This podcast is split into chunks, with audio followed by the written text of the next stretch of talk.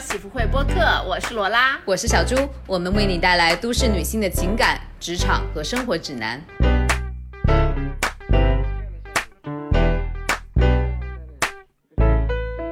喜福会的亲友们，大家好。呃，今天这一期呢，我们我和罗拉在风控之后、第一次见面，第一次线下录播课，所以呃，我们上次见面也是三个月以前了，哇，不敢相信。对，然后我其实还是更喜欢面对面那个录播课的感觉，因因为之前线上录的话，就是总是有大家也都开过视频会议，总是有一些那个视频会议带来的一些不流畅。嗯。嗯，而且看不到最真实的一个表情。对，嗯，然后我们之所以想录做今天这期节目呢，就是因为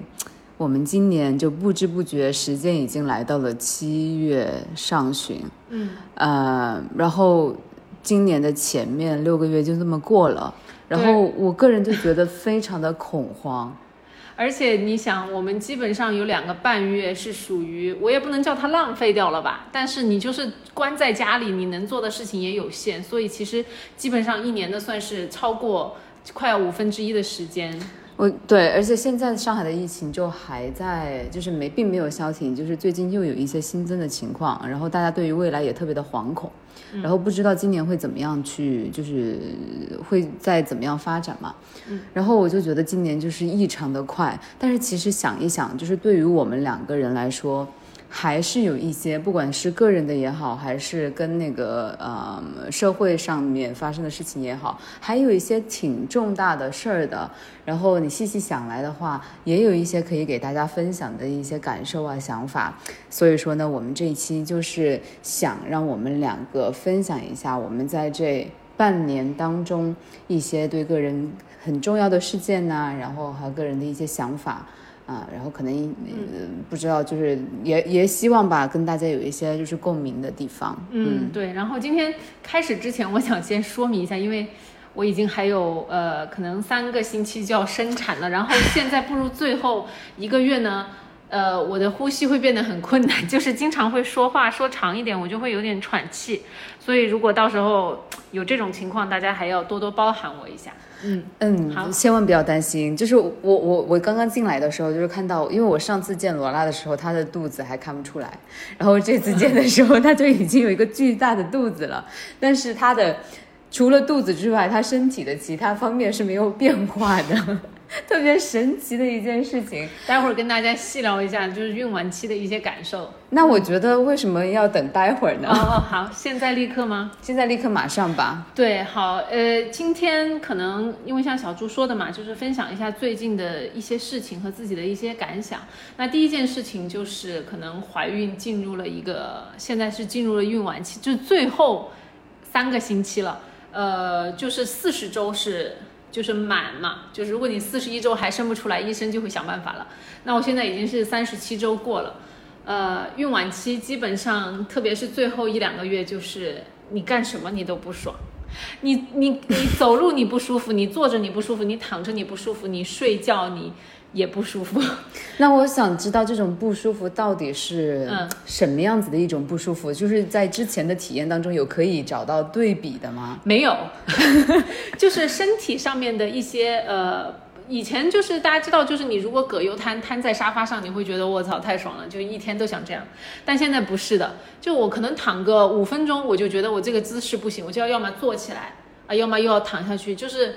就是你就会确实是会坐卧不安的，然后这种感觉也比较难形容，找不到一个对应的一个一个什么，就是以前的一个体验可以让大家来感觉的。呃，对，因为随着你的肚子变大的话，你睡觉也会变得比较困难，是因为你呃可能一些姿势啊也不对，然后呢呃你只能够侧着躺，就是你平躺是不行的了。现在对，所以就是身体的各种不舒服吧。呃，另外的话就是，呃，我现在虽然还有三个星期就要生产了，我还是在每天还要去公司上班，然后，呃哎，我想呃你是用什么样子的方式去？你之前都骑车的，哎，对我之前都骑车，但现在大家知道吗？上海已经连续报了两、两周的高温，就是每天都是快要四十度，所以现在就是基本上还是坐坐地铁嘛。哦，说到坐地铁，我这里还有个 insight 要分享。你知道吗？现在真的，我真的觉得怎么回事啊？这些男的就可以理直气壮的坐在孕孕妇座，孕妇位没有上人让我坐的吗？我我跟你说，就是我我现在哦，我每一天我都要去赶人。我说你好，这位子是我坐的，你可以起来让我吗？他才会让我。就而且基本上那些位子都是坐的都是那种大老爷们儿呃、青中年的男性，靠，他们可以就是装看不见。然后呃，我不知道他是真没看见还是装看不见，反正他们就一直划手机。然后我以前还想说就算了吧，反正也就两站路，我就站一下。后来我想，我说凭什么呀？对呀凭什么你要坐在那儿划手机？然后我我挺着个大肚子，我要站在你旁边，因为我开始想说，可能人家真没看见，我要让你激发你的自觉性，我站到他面前去。哎，他还是可以做到稳如泰山。然后后面我我最近这两天我就忍不了了，我直接会叫他，我说真的太牛逼了！我就想说，这种社会我环环境你，让大家生什么三胎？对，而且你们知道吗？这种情况多半都是发生在男的，就是男的不、不那个，多最后有时候呃前面几天就是看不惯的，要么叫我过来做的都是那种阿姨，或者是跟我一样的这种女生，她们是还是女生能够明白？哦，对，所以现在我看到这种男的，就是好手好脚的坐在那里不起来让位的，我绝对不会客气。太狗屎了。我说你 you up，I sit，对对，然后就是现在就还在继续去上班嘛，然后呃，为什么就是觉得哎呀，首先。嗯就是去公司嘛，也会跟同事一起有一些互动啊，而且我倒不觉得说，呃，工作很辛苦，因为我现在也很感激我的同事们，就是他们知道我现在这个情况，就自动分担掉了很多一些工作的任务，对，所以就觉得还挺好的。因此引发我的一个感想是，我觉得整个目前我我算是快要熬到头了啊！来回回顾整个孕期，我我觉得怀孕这件事情真的非常重要的是一个自己的心情心态耶。嗯，就之所以我觉得我现在别人看到我都说啊你状态挺好的呀，然后到了现在身体这么难受的时候，我每天还是感觉笑嘻嘻的，就是因为我觉得整个过程当中我都保持着一个还挺挺。挺那个叫什么积极正面的一个心态和想法，嗯，当然这个也跟家人比较相关，呃，就是你身边你的那个伴侣是谁，他一直在支持你，和包括我没有所谓的那些父母的太多的参与嘛，嗯，因为我也听过有一些朋友分享，就是自己产后抑郁严重啊，和包括怀孕的时候心情很差，都是因为有可能跟自己的那种婆婆你收到其他人的指令什么的，然后再扰乱你的内心或者心，说打扰你的生活之类的，或者对啊，特别是你知道现在那种婆媳关系，像中国婆婆也不是好惹的，就是还会骂你矫情啊，或者这啊那的啊。当然也有很多好婆婆啦，所以我就会觉得说，对这个整个过程中，就是呃，怎么讲，自己的心态保持的挺好的。然后以至于，然后我自己也不太像之前分享过嘛，不太想说一定要把怀孕这件事情，怀孕了之后就把自己当成一个弱者，呃，所以呢，能做的事情都尽量的做，嗯，也是帮助自己的保持好心态一个方法吧。但其实我觉得现在虽然即将要生孩子了，但感觉还是很不真实，不觉得 好像我自己能挤一个小孩出来。挤一个正儿八经的人出来。对呀、你想想很吓人哎，我也是觉得很神奇。虽然。现在每天你能感觉到他在那儿鼓来鼓去的，但我我现在感觉还是没有对上号，就是觉得说这是个人在里面，然后我即将把这个人给生出来。没事，不过就快了，就是等他出来的时候，你不得不接受这个现实。对，所以我到现在为止，我没有一次那种恐慌 panic 过，就是因为这个感觉还是不真实，可能真的非要等到它出现的那个时刻，才会有比较强烈的感觉吧。然后现在自己同时在警醒自己，一定要非常严格的观察自己是否有产后抑郁的症状。我觉得这个是我很呃，但是我也觉得你是不是也现在也暂时不要想的太多。对，只是是说，对，就是说要一定要很 aware 这个事情，就先不想太多嘛。所以我觉得就是刚才我分享的，呃，能够平顺快乐的度过孕期的一个我自己的一个一个诀窍或者是什么，就是不想太多，只想当下的事情。那我怀孕怀到第呃，比如说第三十周的时候，我就只想我三十周的事情，我不提前去想四十啊，嗯或者是怎么样，对。对，这是我的第一个想要跟大家分享的一些事情吧。嗯，怎么样？怎么样？嗯，反正就是呃，等到嗯，我也觉得有一点，因为到了你你刚才也在说嘛，就是到了下周或者是下下周，这个事情就是随时可以可能发生的状态。对，嗯，挺神奇。好，来小猪有什么？我觉得要不然就是按照时间线来说吧。嗯嗯，我今年年初呢有一个对我来说是一个比较大的事情，然后可能就是我身边比较亲密的朋友知道，就是我结束了一段情感关系，然后我现在就是 恢复了单身的独居的生活。嗯，嗯，这段情感，我我我来插个话，这段情感关系之所以值得浓墨重彩的 停下，是因为小猪跟他呃有你们你们住在一起了一段时，对，还我们蛮长一段住在一时间的。起了，对，呃，大半年，超过对大半年的时间。这是你第一个同居在一起的人，是的，是的，嗯所以说这也是为什么说，嗯，就是在这个生活阶段上面，呃，然后还是会有一和之前有一个不同吧，但是呢，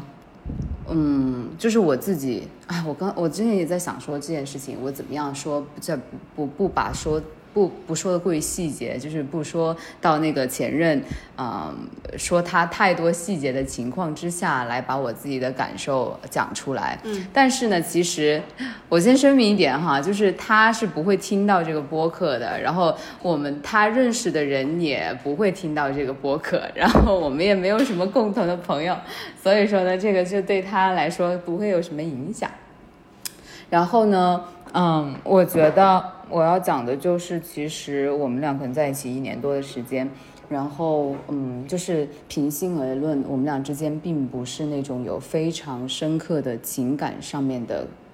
连接和精神上面的共鸣这样一个情况。呃，那你们当初选择想要，呃，就是因为我我知道，因为我了解你，我知道就是说，如果你选择跟他呃一起住、一起生活，是一个挺大的一个决定嘛。那如果说你现在有这个感觉的话，当时是什么原因是选择了要跟他住？我是觉得这些东西是不一定，就是可以有有走展的。就是我我其实我已经放弃了那种对什么所谓的很浪漫的爱，或者是一个人一定要那种 soul mate，精神上面百分之百的契合。我觉得这件事情可能对我来说，那个时候我觉得可能没有那么重要了。我可能就因为单身过久，呃，可能到了一个时候，我真的是觉得说我需要一段。我那个时候就是需要一段稳定的感情，一个稳定的男友。然后我觉得他在某一些地方真的可以，嗯，就是让我开心啊，或者是我们有之间比较良好的互动。然后我和他在一起是 comfortable 的，那我觉得这个感情我就是可以愿意去维持，愿意去继续的。但是你会发现，我们少了很多那种根基，就是我们有很多不一样的地方。如果两个很不一样的人的话，你要是长期的生活在一起。最后你很难，就是那个动力会非常的不足，就是到了某一个时刻，我们的感情就是停在那里，没有办法再深入了。嗯因为我可能没有办法给到他全部的我。嗯，你是觉得是没有办法给到他全部的你，还是你现在就是觉得，包括像其他人，你也很难做到全心的投入付出这件事情呢？嗯，这个这件事情我没有办法去说的很明白，是因为我觉得，嗯，我在跟他一起的过程当中，嗯，发生的一些事情让我。就让我们两个都慢慢慢慢在抽离，然后慢慢慢慢对这段感情保有一些怀疑。如果说我觉得我们呃有一个比较正向的、良好的一个交流和助推啊，我可能我我只是需要时间长而已，我并不是说我做不到，嗯，可能我就是一个慢热的人，但是我慢慢慢慢推进我是 OK 的。但是如果说在这个交互当过程当中，我们有一些发生了一些事情，然后嗯，这些事情可能就是会阻挠我对这段感情的，就是一些认识吧。因为我刚才也说到，就是我们会有一些特别不同的地方，然后这种不同就嗯体现在，嗯，我觉得我就是可能脸皮比较薄，自尊心比较强一点，然后可能因为我们的生活经历呀，还有成长环境都挺不一样的，嗯，然后在，然后他的性格呢，这个我觉得开诚布公的讲吧，然后他自己也是呃承认的，他是一个脾气不大好的人。然后我这种人就是在我的家庭，我任何亲密的人当中都是没有的。但脾气不好的人，你跟谁都不太好处、啊。对对，对没错，是有这个问题。嗯然后呢，嗯，所以在处有一些矛盾的时候，我完全没有，因为我没有这这方面和这样子的教导的经历，所以说我没有很好的把自己保护起来，就是我好像也没有办法保护自己，对不对？就是我我其实听你回顾起来，就是他的你们的一些相处的那个过程的时候，就是我是会觉得你是有点是也不叫受欺负吧，就是是说，呃，我感觉对你是受到了一些呃非常不好的一些一些反馈的。到现在哈，嗯。就是为什么我现在嗯这段感情讲起来，就是偶尔我觉得我比之前好一些了，嗯，但是现在我还是会有一些小怨念在，就是因为我觉得我受到了不公平的待遇，哎。就是可能这件事情，这是站在我的角度，然后站在他的角度会觉得他他会觉得他受到了不公平的待遇，对不对？嗯懂。但是在我这里，我是真正的觉得有一些我曾经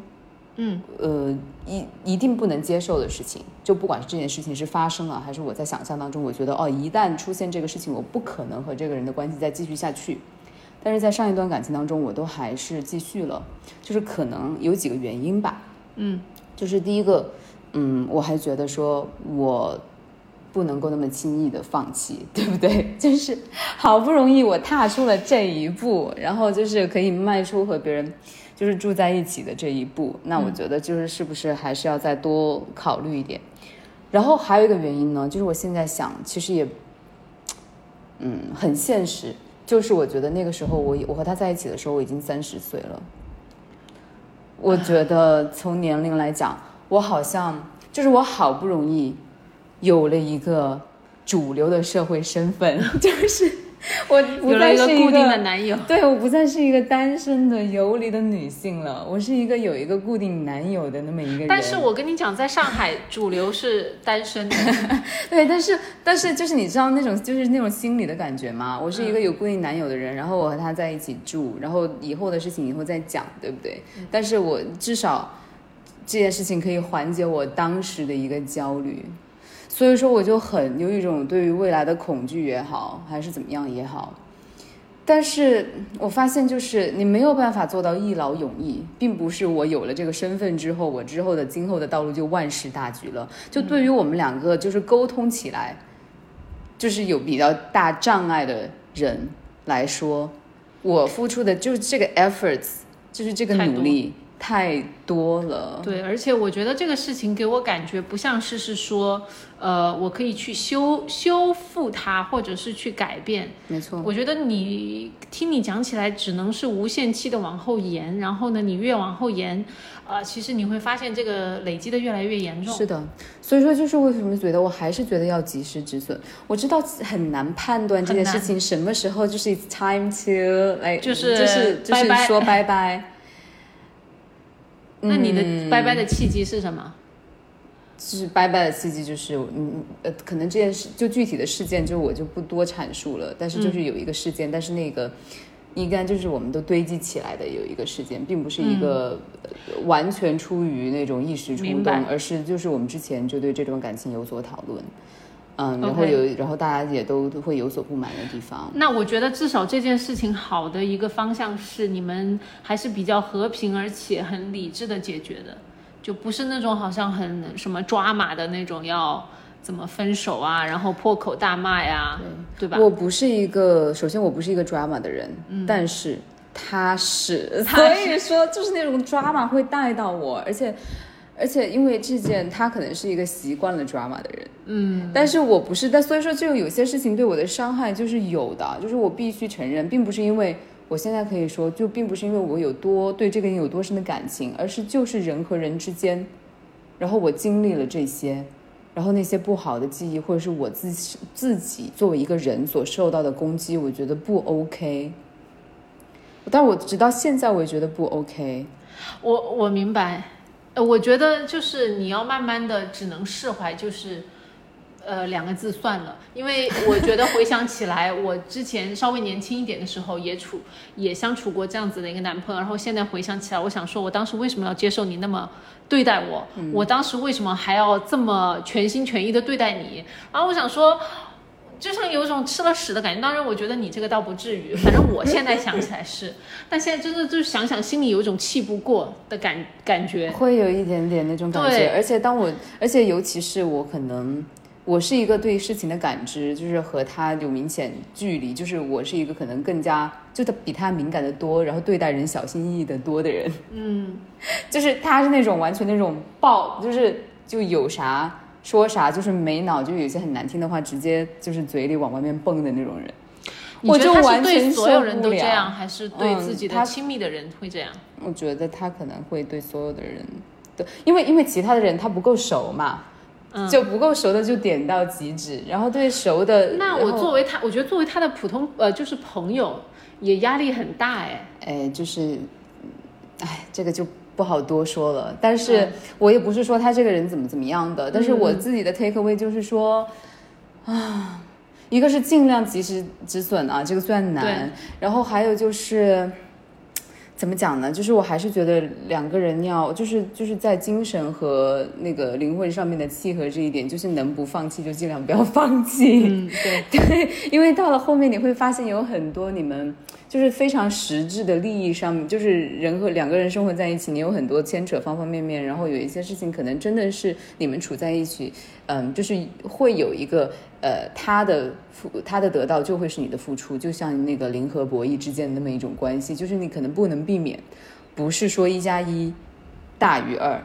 会是一加一等于一点五的情况。嗯，这个时候呢，就如果那个人就是真的是一个自私的性格不好的人，你可能真的会受到一些你，嗯，不应该受到的伤害吧。就是我知道这件事情，我会慢慢慢慢的忘掉它，但是我还是依然会觉得说，啊，就是有一些苦不用，就是有一些精神的压力，或者是那种精神的那种动荡，就是不要不要有就不要有，你完全可以不要有的。那你也是从这一段里面学习到了一些你以后的嗯。以后会注意的事情。对的，以后会注意的事情，就是暂就是给他一个还是一个比较乐观的结局吧。嗯，现在我觉得都是这样啊。我觉得如果说换成呃我们年轻一点的时候，可能只会是伤心落泪，甚至是跟朋友吐槽抱怨。现在我觉得我们很好的就是可以从这些事情上面找到反思，然后如何在下一段关系中可以因为啊，就是我再多说一下，就是嗯，其实按照那种你知道，就是以前我们看的那种爱情轻喜剧啊，那种美国的轻喜剧，可能我和他的这个故事呢，就是成为了那种可能会是如果写成剧本哈，就是。我们会最后那个 ending 就会是我们在一起，因为我们看起来是就是挺不一样的两个人，而且可能都是那种经历过了一些感情了，然后在那么一个大城市，然后兜兜转转，可能对方一开始的时候并不是自己那个最佳的人选，但是因为也不是最佳的人选，可能就是一开始就是并没有走到那种在一起，但是呢，呃，通过长时间的了，慢慢的了解，然后然后放下了某一些那种标准，然后两个特别不同的人，然后走到了一起，哦，你会觉得啊，那个就是一个 ending 了，对不对？对但是挺好玩的一个故事，但是现实就是并不是这样子的，就是你在做了这种好像超出于超脱于世俗，然后非常所谓的自由独立女性的选择之后，你才会发现你的那个困难就是刚刚来而已。啊，对，所有所以那些电影就拍一个小时嘛，差不多可以了。对对呃对，因为真正的实际的生活是发生在电影后面的，那那个部分没有拍出来，可能就是一些那种吵架的爱情电影了。嗯，嗯呐，好，嗯呃，小猪这个分享完了之后，我来进入我我的一个另外一个对于一个发生的事情的一个反思，那就是搬家的反思。我这个反思很短啊，其实就是对于物质的一个反思，然后也是从我自己的例子来提醒大家，因为呃那个叫什么，我也是告别了自己住了呃四五四年多吧，就是的一个小区。然后原来是一室的，然后现在因为要有一个小朋友了，所以要搬到一个大一点的地方。那搬家这个事情给我的反思就是，呃，逼一下，逼，为什么我的东西这么多？就为什么我们对物质的那个需求有这么大嘛？就是说到这里，我就想到我有一次去小猪的家里，我发现他东西真的挺少的，然后。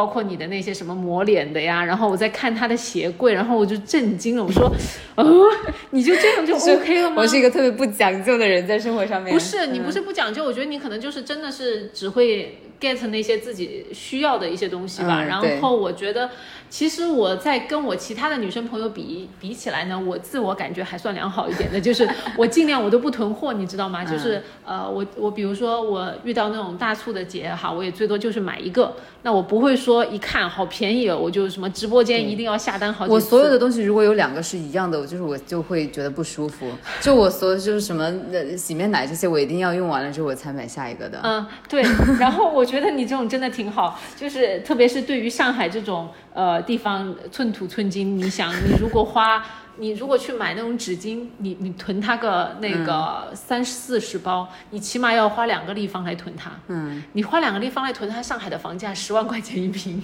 好有道理，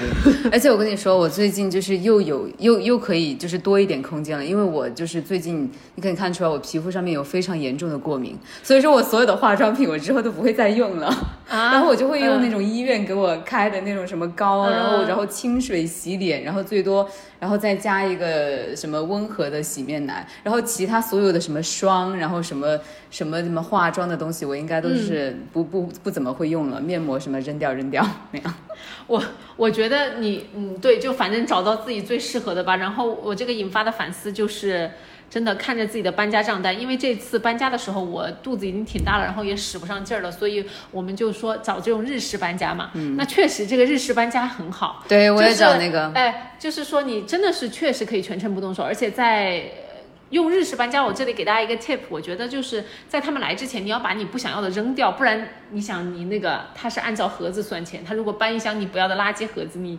就不是多给钱了嘛？这是唯一的一个 tip。但是我觉得，即使有了日式搬家，也没有并没有缓解我的焦虑。我搬家的那一天还是非常的恐慌，嗯，我也不知道为什么，有可能只是因为从一个我住了啊、呃四五年的地方，我觉得是因为你很久都没搬家了。对我从我一个非常熟悉的环境，你知道我们那个小区，嗯，就南宫就两栋楼嘛，然后我认识我们那个楼里的那些什么物业啊，和包括我跟那里的快递啊什么全部都搞熟了，然后和附近的那些什么洗衣服的呀、卖菜的，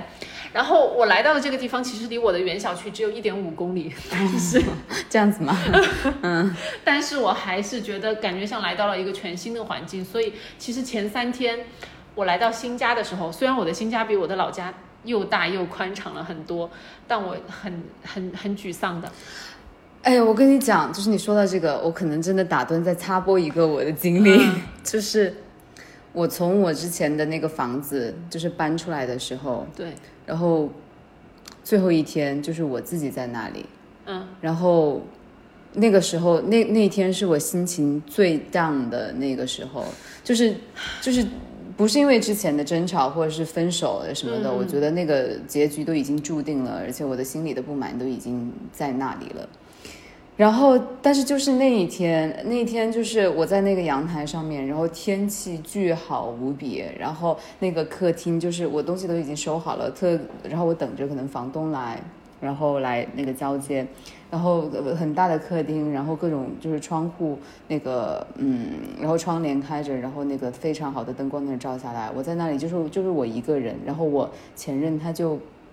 不出现了，你知道吗？嗯然后我就一个人坐在那里，那个时候是我就是今年最当、觉得最空虚的、最伤心的时候。我好像觉得就是这一段经历，就是我努力，好像这个房子就是我那么努力的找，然后我在这里面做了那么久，嗯，就是是一种失败，你知道吗？就是就是我之前那一段，虽然我知道这样想不对，但是我之前和他就是在一起这一段经历哈，嗯，我觉得是我努力在过一种就是有男友的生活。但是这件事情完全不是由我决定的，就是两个人的关系要怎么走，然后我我我就会觉得说这个这这段经历对我来说是挫有一点挫败，不是因为失去了这个这个人，是因为这段关系是失败的。嗯，然后我还投入了，这么多，嗯嗯，我觉得可能对我们两个人来说，这个搬家都是一个人生，呃，比较也没有上升到人生，就是一个阶段很大的阶段的改变吧。嗯，对，可能对我来说，真的就是离开了，因为我以前住在，如果如果大家知道上海的延平路的话，就是酒吧、年轻人，然后就是你知道那种生活。对对对对，然后我现在就是觉得说，好像我要告别那种生活，然后来到了一个有家庭的这么一个环境里面，所以，所以真的我我可能到了一个星期以后，青春 say 拜拜，对啊，我操，就是有一种我要悼念我的 对对青春的，那种感觉，好像，但是现在想想也不至于哈。但是确实，我觉得来到了这个新家了之后，真的是基本上花了一个星期的时间，有这种那种疗伤的感觉。嗯，然后我还疯狂的跟很多朋友吐槽我的新小区，为什么吐槽？说我新小区里面楼里面的人都年纪好大，但是不是是说不是是说年纪大不好，或者是是因为你成为了他们的一员，我操，太扎心了！而是真的，你会觉得跟以前的生活方式，就是或者你的那些邻居嘛，是一个非常大的一个改变。然后是我自己还暂时无法，嗯呃，接受而已。对，就是是。然后我之前我也问了一些朋友，呃，他们有没有这种感觉？然后其中有一个女生，她也是，她也是因为当时，呃。呃，跟老公呃两个人的所谓的单身公寓嘛，然后住了也是有四五年，然后搬家去一个新的地方的时候，她说她也是抑郁了，可能有一个星期的感觉，嗯，也是呃这种阶段性的，嗯，但是就但是会好，就是大概我觉得一两周之后呢，人就是适应还是很还是适应能力很强，对，嗯，所以其实这次搬家嘛，引发我的一个反思啊，一个就是对物质的反思，就是，真的就是少，所以我现在来到了新家，我都是好多我本来在淘宝和拼多多要下单的东西，我都把它默默的删除了，因为我觉得，嗯，想一下可能暂时不需要，先算了吧，嗯，然后以及就是说可能呃，我现在也过上了一个进，很多东西我都可以二手。就是我加入了一些什么家具二手家具群啊，啊二手妈妈物品买卖群，就是在里面也找到很多好东西，就是尽量的，就是自己转让或者是赠送不要的，嗯然后买一些二手的。对，然后另外的一个反思，真的可能就是搬家这个事情对于情感上的一个冲击，我觉得真的是远远大过于自己的一个对意想中的。没错，而且我自己最，因为我是一个搬家真的很勤的人，就是我在上海，我也不知道什么，我最我住的最久的地方也就是两年，是两年多一点点，就是也是延平路那个，房子对吗？这就是在在澳呃延平路那个也比较久，对，那个住了两年多一点，然后在我在澳门路那个房子也住了两年多一点，嗯然后然后之后其他的房子都是一年一搬。我我现在我已经是第几个家了？一个、两个、三个、四个、五个。我现在住的这个地方是我在上海的第五个家了。然后我每一次搬的时候，就是我最大的感触的时候，就是在嗯嗯搬进新家之后开始叠衣服的时候。嗯嗯，然后那个是那那个时候，就是我会把说你我是在一在一个新的环境里，然后我把以前那些旧衣服一件一件地拿出来，然后把它们叠好放进柜子里。然后我因为我衣服本来就不多的哈，然后然后可能我那些衣服都穿了好几年，然后我在每叠一件的时候，就是跟那那件衣服裤子啊所有的回忆都会涌进来。哇塞，其实是很奇妙的一个体验。，对我都能感受到，就是我哎，你知道吗？穿着那个衣服在经历什么。这种可能只会发生在你的身上，因为有一些人衣服买太多了，他每件衣服他没有回忆。对对对，因为我记得我在哪些重要场合，或是和谁在一起的时候，和哪些朋友或者是以前的爱人在一起的时候，我是穿的这个，然后一起去干什么。嗯，是挺难受的，但是你想想，它也是挺宝贵的经历。然后我觉得就是因为我可能是像我们这种经常流浪的人吧，就可能有一些朋友，特别是本地上海本地的朋友，你们可能都没有搬过家，所以你们可能就很难呃，就是怎么说，对对对，体会这种心酸，但是呢又是一个惊喜的感觉。真的就是和过去有一个一种物理上的仪式和过去斩断的那种，嗯。好，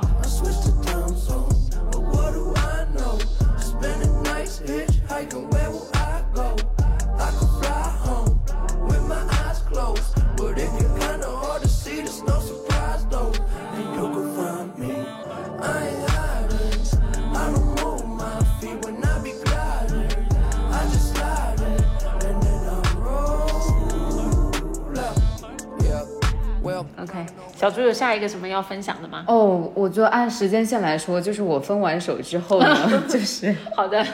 我分分完完手之后我不是就，呃然后我们都各自搬了家嘛，嗯，然后我就自现在自己住了，然后刚住进去没多久就开始风控了，嗯，所以说我觉得可以讲一讲我风控之间的哎，这个词我们要稍微用什么代替一下吗？我不想下架，lockdown。呃，就是在家吧，我们就说在哎，家。风风这个应该可以说吧？我我保险起见，我们现在狗腿一点好吗？哎太狗腿了。在家，在家。然后就是这两个多月，像一个真的像你是一个没有存在过的，像被吸走的。就是我觉得现在嗯大家是在选择性的遗忘那段时间。对你想你现在想到那段时间，你想起来什么？你他妈想一片空白。哎，不知道自己干了什么，哎，怎么就过了？但其实过得很痛苦的。是的，而且我觉得你要，嗯，但是经历过和没经历过，我觉得是不一样的。它一定在我们每个人身上都留下了一些什么东西，只是我们就是选择，就是不去想它，或者是不去讲述它。然后，因为我之所以想讲，还是觉得，我觉得很多风控之后的，就是我风控之后的状态，就是有一阵没有风控之前好，呃，没有风控的时候好。然后呢，我包括也听到其他的朋友那么讲，就是可能会，嗯，那个时候留下的一些心理阴影会在后面才会显现出来。然后虽然我在那个期在家的期间什么都没有干，但是我能够明显感受到我的皮肤在每天的变差，变差，变差，每天每天都在变差。嗯，我也没有去劳作，我也没有很辛苦，但是不知道为什么我就觉得我很垮。哎，我觉得那真的是哎，你看，就是心态对于我们的面相和我们的那个影响真的很大。对，嗯但是还有一个特别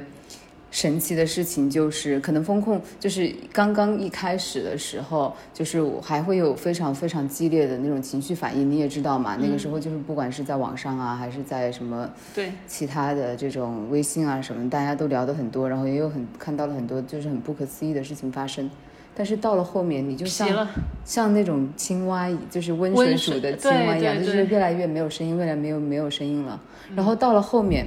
虽然说我这样听起来不大好，但是我真的在自己跟自己待的那段时间找到了一种平静，就是我已经很久都没有过这样的平静，我可以什么都不做，我可以不去追赶一些东西，我可以不去跟别人去，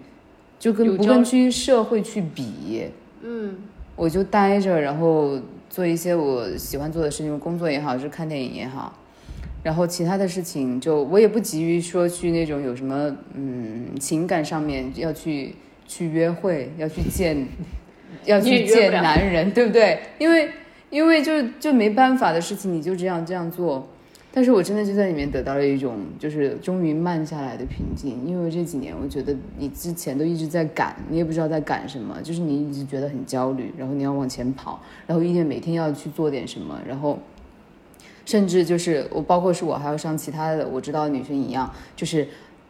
去认识男生是要算 KPI 的，就是、啊对对对，有的。然后你这样子虽然说可能这样子没有效果，但是你会总会觉得说自己在做些什么，对吧？嗯你是在为这件事情所努力的，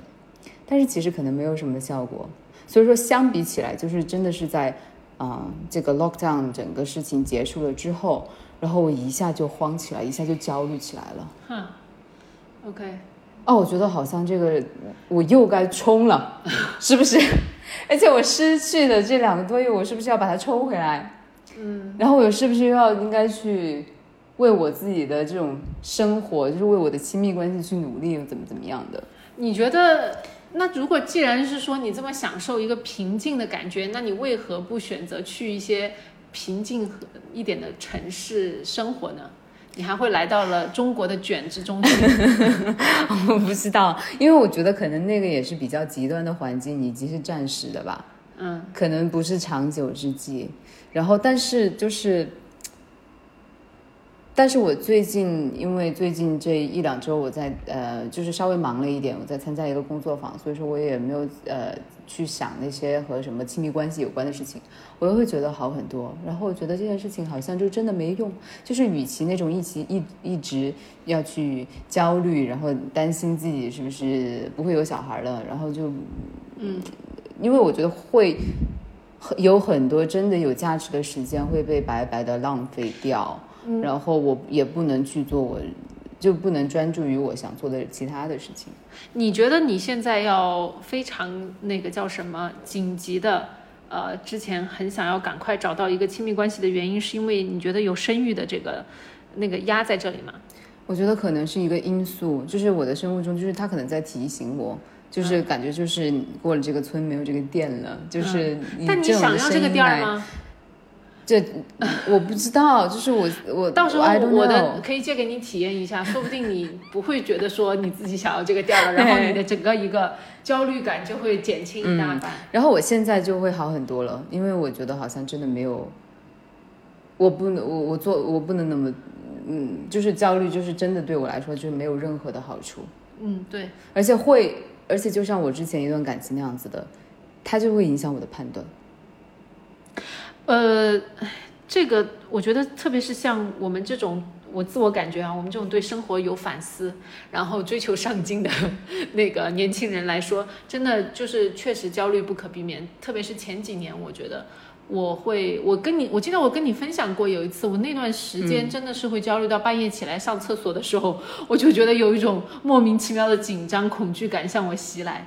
对，就是会到那种程度，然后直到这两年，呃，我也不知道是不是可能因为我工作环境里面，就是相对来说我在一个不卷的公司，然后我的同事也是比较 peace 的那些人，所以呃，让我整个也稍微缓下来了。所以其实我也不知道是不是也有可能是因为我现在，比如说已经呃过了那个焦虑的年纪，嗯，对，但现在就是会感觉要好一些，就是尽量多的就是关注在当下，因为我觉得焦虑有时候就是因为我们想太多以还没有发生发的生的事情，或者是为未来那个 plan 太多，对，就是为了未来而焦虑嘛。其实并不，然后，然后我我现在就觉得真的会浪费我当下，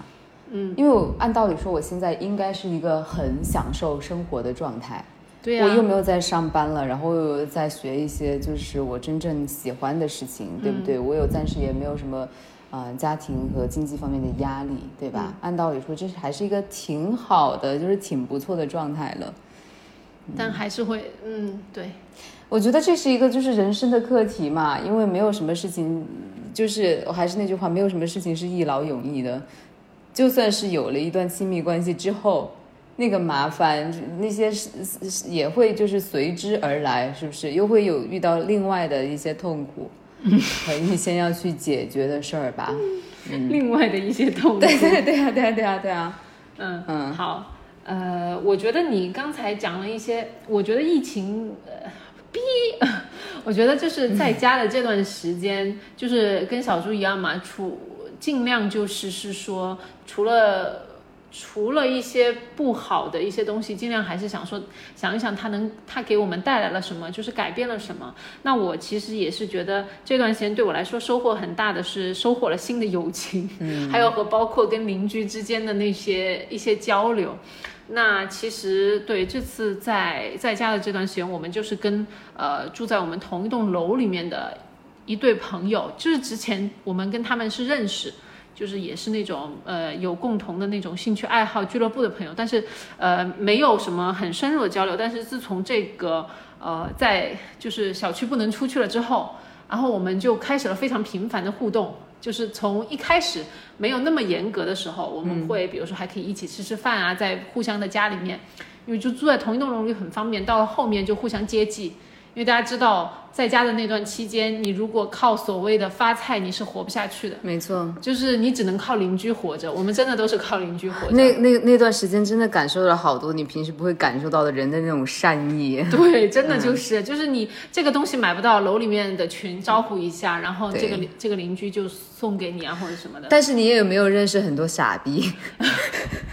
我觉得这个是不可避免的。真的，我也惊了。就是虽然说有特别美好的东西在，但是也有那种一两个，特别是可能有 一两个你完全没有办法理解的存在。就是就是，真的，我就觉得，所以这个事情也很有意思的就是让你，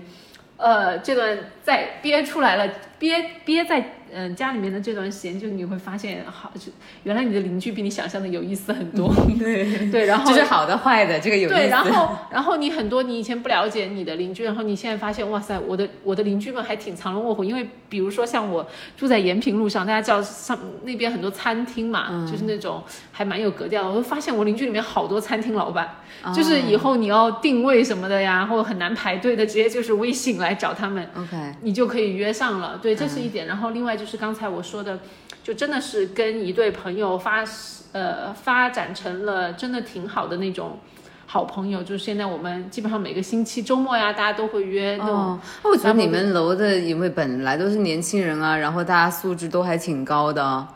呃，所以我跟你说，嗯我其实还有点感。虽然我以前住的房子小一点啊，如果说我提前搬家搬到这个大房子来，我会宽敞一点。但是我觉得我很难在现在这个嗯，呃楼里面跟这些叔叔阿姨形成一个友情的关系。嗯，对，所以呃就是很呃，即使在这么一个让人挺真的就是挺无语的一个状况下吧。就还非常开心，就是也还是交到了一些新朋友，嗯，然后认识到了自己的邻居们，就是就是感受到了善意，然后也拓宽了自己的人脉，networking？很厉害，很厉害。我倒是真的没有，我就是非常。对，就是邻居这些，就是默默的，我就是在默呃群里默默的待着，然后就是团、团购的时候就是参与一下，然后之然后其他时间我在默默的观察哪些哪些人在讲讲话。哇，因为说有一些有一个傻逼，我真的对那个女的很有意见，就是她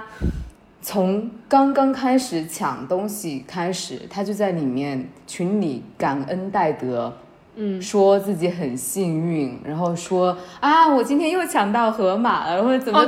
但是就是其他人都没有人抢到，而且不仅仅是我们抢不到，是是全上海所有的人都抢不到。然后他抢到了，嗯他还会说。还会感恩戴德，然后会说那个什么啊、国家不会不管我们的。然后，然后后来发菜之后就是感恩戴德，你知道吗？我懂了，然后，然后很讨厌哎。有其他人在，就是这些不管是什么新闻啊，还是就是在网上自发的，你知道那段时间就是挨饿的有多少人，然后他把这些东西丢在群里，然后说真的有那么多人在那个挨饿吗？我们这里大家都东西都不缺啊，都吃的很好啊，怎么怎么样的？所以就是我知道啊，就像你说的，这段时间也会发生很多，因为我们我们我们楼里面也也会是，虽然像我刚才讲的有很多很有善意的人，但是呢，也不排除呃有一段时间就天天有几个人在那儿疯狂吵架，哎，哎每个群里都有人吵架，有人吵架，大家不知道还知不知道，就是上海这段时间也出来一些上海话阿姨骂人的视频，吵架的视频也是在网上挺火的。所以呃，怎么讲呢？我觉得真的把大家关在家里面，众生相就出来了。对对对然，后你平时在一个正常的环境当中，你完全看不到，然后你发现其实哎，每个人其实都是有言有味的。所以，所以对，即使这个事情再不幸，我觉得我也非常感激很多人，大家应该是在这种不幸中找到了一些乐趣和生活的反思吧。嗯，嗯，但是现在就是啊，呃，大家很怕、很害怕下一轮的。嗯，好，嗯，然后，然后当时大家不都是说在什么以后大家都会形成那种囤东西的习惯吗？但是我发现我还依然嗯我还是没有就不能不能投降，朋友们，就是不要不要囤，我还是我觉得我个人感觉啊还是比较有信心的，就是这种事情应该不会再发生二次是吗？了。希望那就希望不要打你的脸。哎，好，对我也是觉得，虽然我这个人已经非常的不粉红了，但我还是觉得我有信心。OK，那我们不会再这么蠢了吧？Come on，好，OK，那希望各自抱有自己的大家争点气。嗯，好的，嗯，OK。接下来接下来呢，就是我可能再讲一下说，因为我现在在上学嘛，然后呢，我最近也有，呃，就是刚我们是正在录的这个时候，我也在参加一个就是跟电影有关的工作坊，所以说我下面一个感触呢，就是还是想分享一下我对就是做创作这一块的一个感受吧。嗯嗯，我觉得首先就是从我自己出发，我觉得我已经是一个很无趣的成年人了。就是无趣的成年人不会选择没有没有我我学电影，没有 没有，我是会觉得有点可惜，是因为我觉得我之前就是，嗯、我已经进入了就是成年的一个社会，以及在一个成年的高标准的工作环境里面啊、工作了那么久，就是我被这个社会的，就是或者商业的那一套价值观和运行方式，就是再怎么说对我来说还是有所影响的嘛。嗯，所以说有一些那种逻辑的、理性的，然后情绪稳定的，就是这些我好不容易建立起来的东西，可能在内容创作上面其实是给我拖后腿的。啊，就是我觉得很矛盾，就是呃我觉得人的那个创作的冲动和那种灵感，那种非常神性的那种那种创作上面的那种激情。常常是和我们的手艺是不匹配的，就就比如说对我，我可能在青春期的时候，哦，那个时候可能是我最有创作的才华，就是对于那种感受力最强，然后情绪起伏最最猛烈，然后也有更很多很多想说的那些东西，嗯，然后。但是我的那个手艺就是没有一个表达的手艺嘛，就是没有一件做这件事情的手艺。但是现在我成年了，我可能真的能做这件事情了，能去学那个手艺，能去掌握那个手艺。但是你会少了很多。就如果说你被这个社会训练的比较好，比较主流，对，我可能之前就是走了一条挺主流的，在一个公司上班的路，是吧？其实还是会少很多那一块那种非常情绪的情感的体验的，嗯，那种东西。当然，这个就是也也很无奈啦，就是只能在之后，如果真的要做创作的话，就是多多训练自己的敏感，然后多多再去观察。然后，因为我我见到了一些就真正的就是可能还处于学生阶段的在做创作的人，我觉得他们身上有非常的那种，还有那种非常天真然后真诚的那一块的东西在，嗯。但我同时又会觉得呢，这一种稍微比较危险的是，这一群年轻朋友们，他们如果在这上面投入太多的一些执念，或者是说期待在里面，然后后面再被社会或者是说被现实狠狠的打脸，哎，就是你知道吗？所以说他们也有他们的 struggle。对。我也有我的 struggle，嗯。然后这个就涉及到说现在电影就是特困行业嘛，嗯。然后我确实觉得就是现在这个环境对于创作者，就是认真在做事的创作者太不友好了，嗯，然后我就真的认识了一些和我之前也挺难想象的，大家就是纯纯粹粹的为爱发电，自己去贴钱，然后不计任何成本和回报的去做自己非常私人化的一些东西，就是讲自己的家庭，讲自己的呃感情，就是非常私人的一些关系，然后大家都很勇敢的，然后毫无保留的去表达，而且我感觉这一群人就是电影这个。我都不能说是不是一个圈子哈，反正我就见见识到的这群人，就是他像一个还像是一个江湖那样子，很多人都不是为了钱在工作，真的就是为了去完成一样自己想做的一些事情，而且在帮助别人的时候根本就不计成本。就如果说你是我的好朋友，我们是在创作上说得来的人，我就是会从另外一个城市飞过来，免费的为你当摄影师。好纯粹哦，这个就是这样子的。嗯。大家都是就是刚刚起步这种新人，而且像我的一个老师，他他拍的一部那种他拍的那种长片，他都已经拿了那种嗯，在国外也获奖，然后在中国然后也获了挺好的一个电影节的那种最佳影片，嗯，但是他现在都还在还债，你知道吗？就是 他还在还他那部影片的钱。就是他可以做到那么，但是他就是要把那个东西做出来，就是那么纯粹的一个圈子一个人，就是像我之前做的工作，它是什么按小时计啊，按天计啊，就是完完计钱的，对吧？就是大家很难想象说我去免费的付出我的时间和钱去帮你干一个什么事儿，就是这件事情对我来说还是挺有。挺有冲击的，那肯定也有不好的地方，但是就我现在看到的，就是我看到了，就是人和人之间的那种，就是可能我和他们在一起，就是我们只是聊一晚上的天，我们只是上一堂课，大家分享，但是你会觉得你比认识了很多年的人都要熟，因为他的那些原生家庭，他小时候的阴影你都已经知道了。哇塞，好不一样的社会关系哦。对，嗯，就是还是存在一些人和人之间非常纯粹的互助的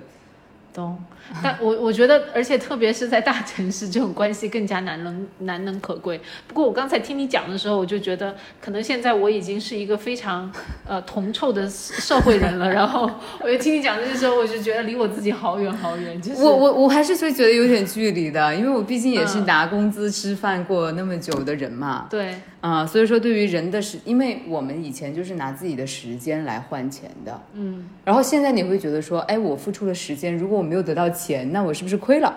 这些人的生计怎么解决呢？如果他们永远都是在出于自己对艺术的追求和有一些人就是还在做其他的工作吧，就是嗯但是可能就是有没要么就是一些，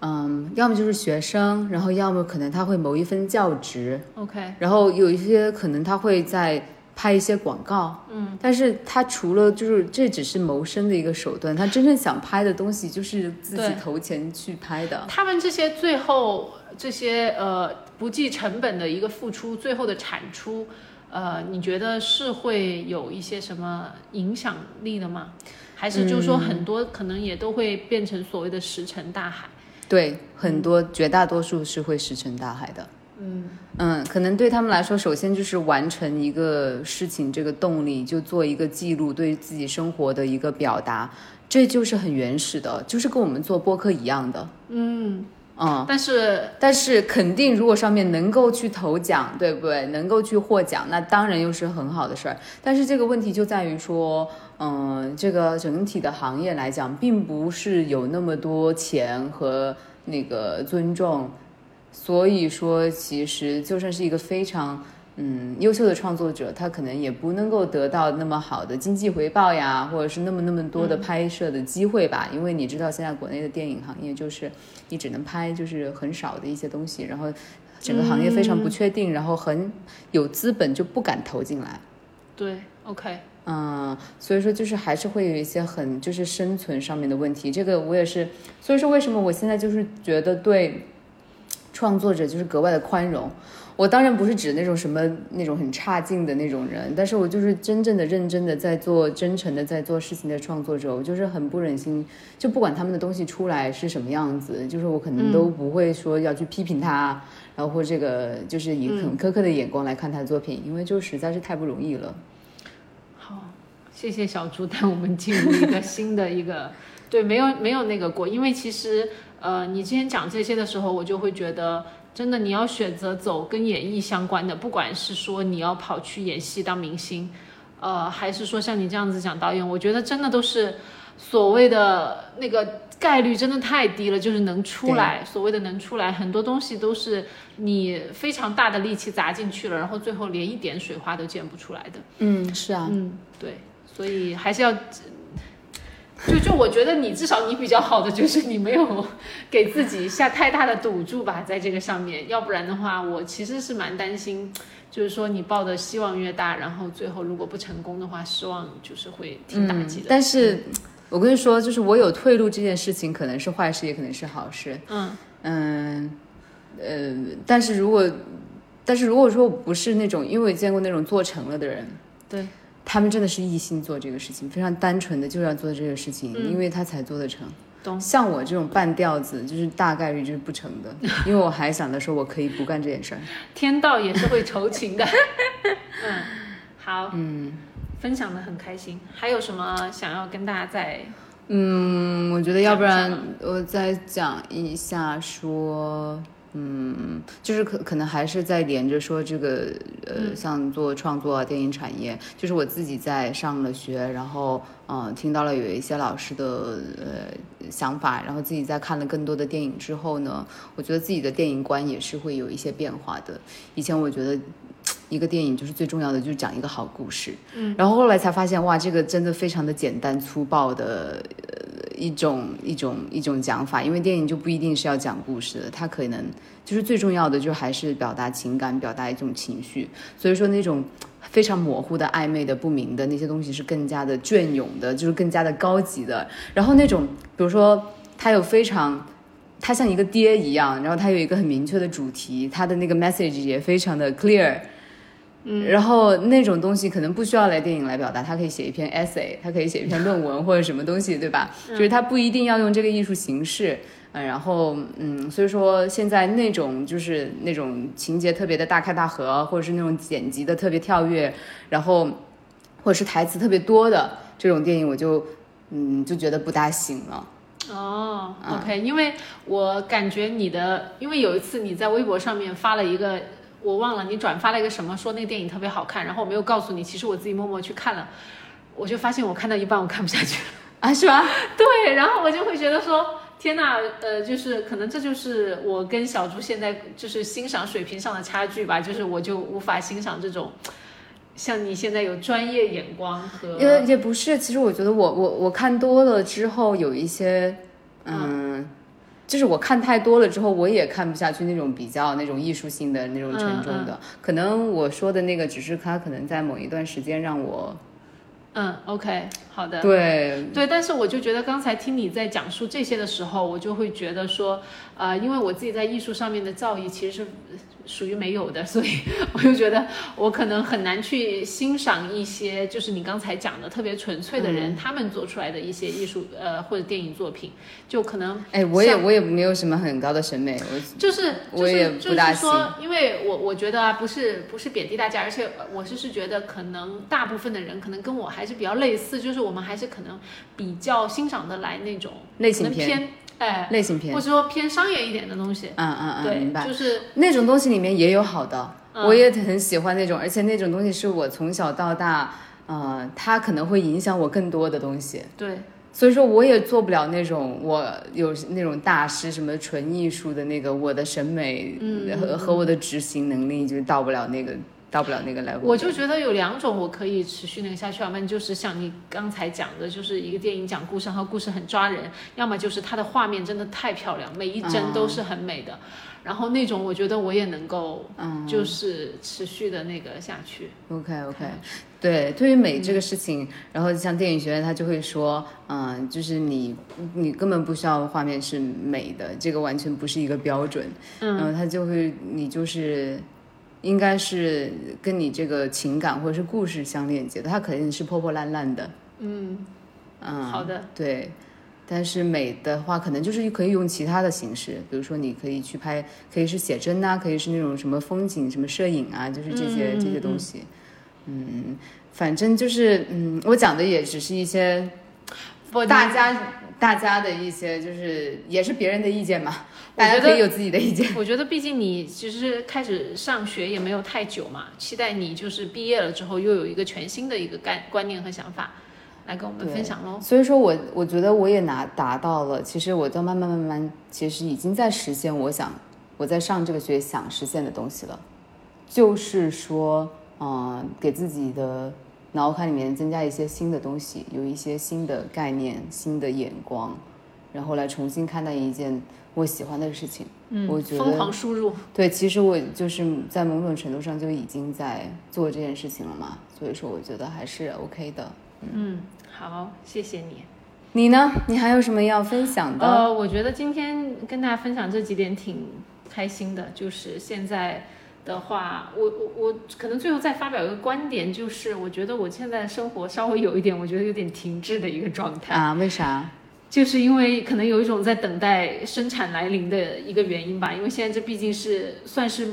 这个阶段比较重要的一件大事了。我最近就是也有一个同事，然后他跟我们年纪差不多，然后他也是选择在工作了好多年之后决定辞职，然后去啊、出国读书，就是追求艺术方面的一些那个。嗯，然后我就会觉得哇塞，我们两个虽然呃年纪大家都一样，但是生活的路线就好不一样。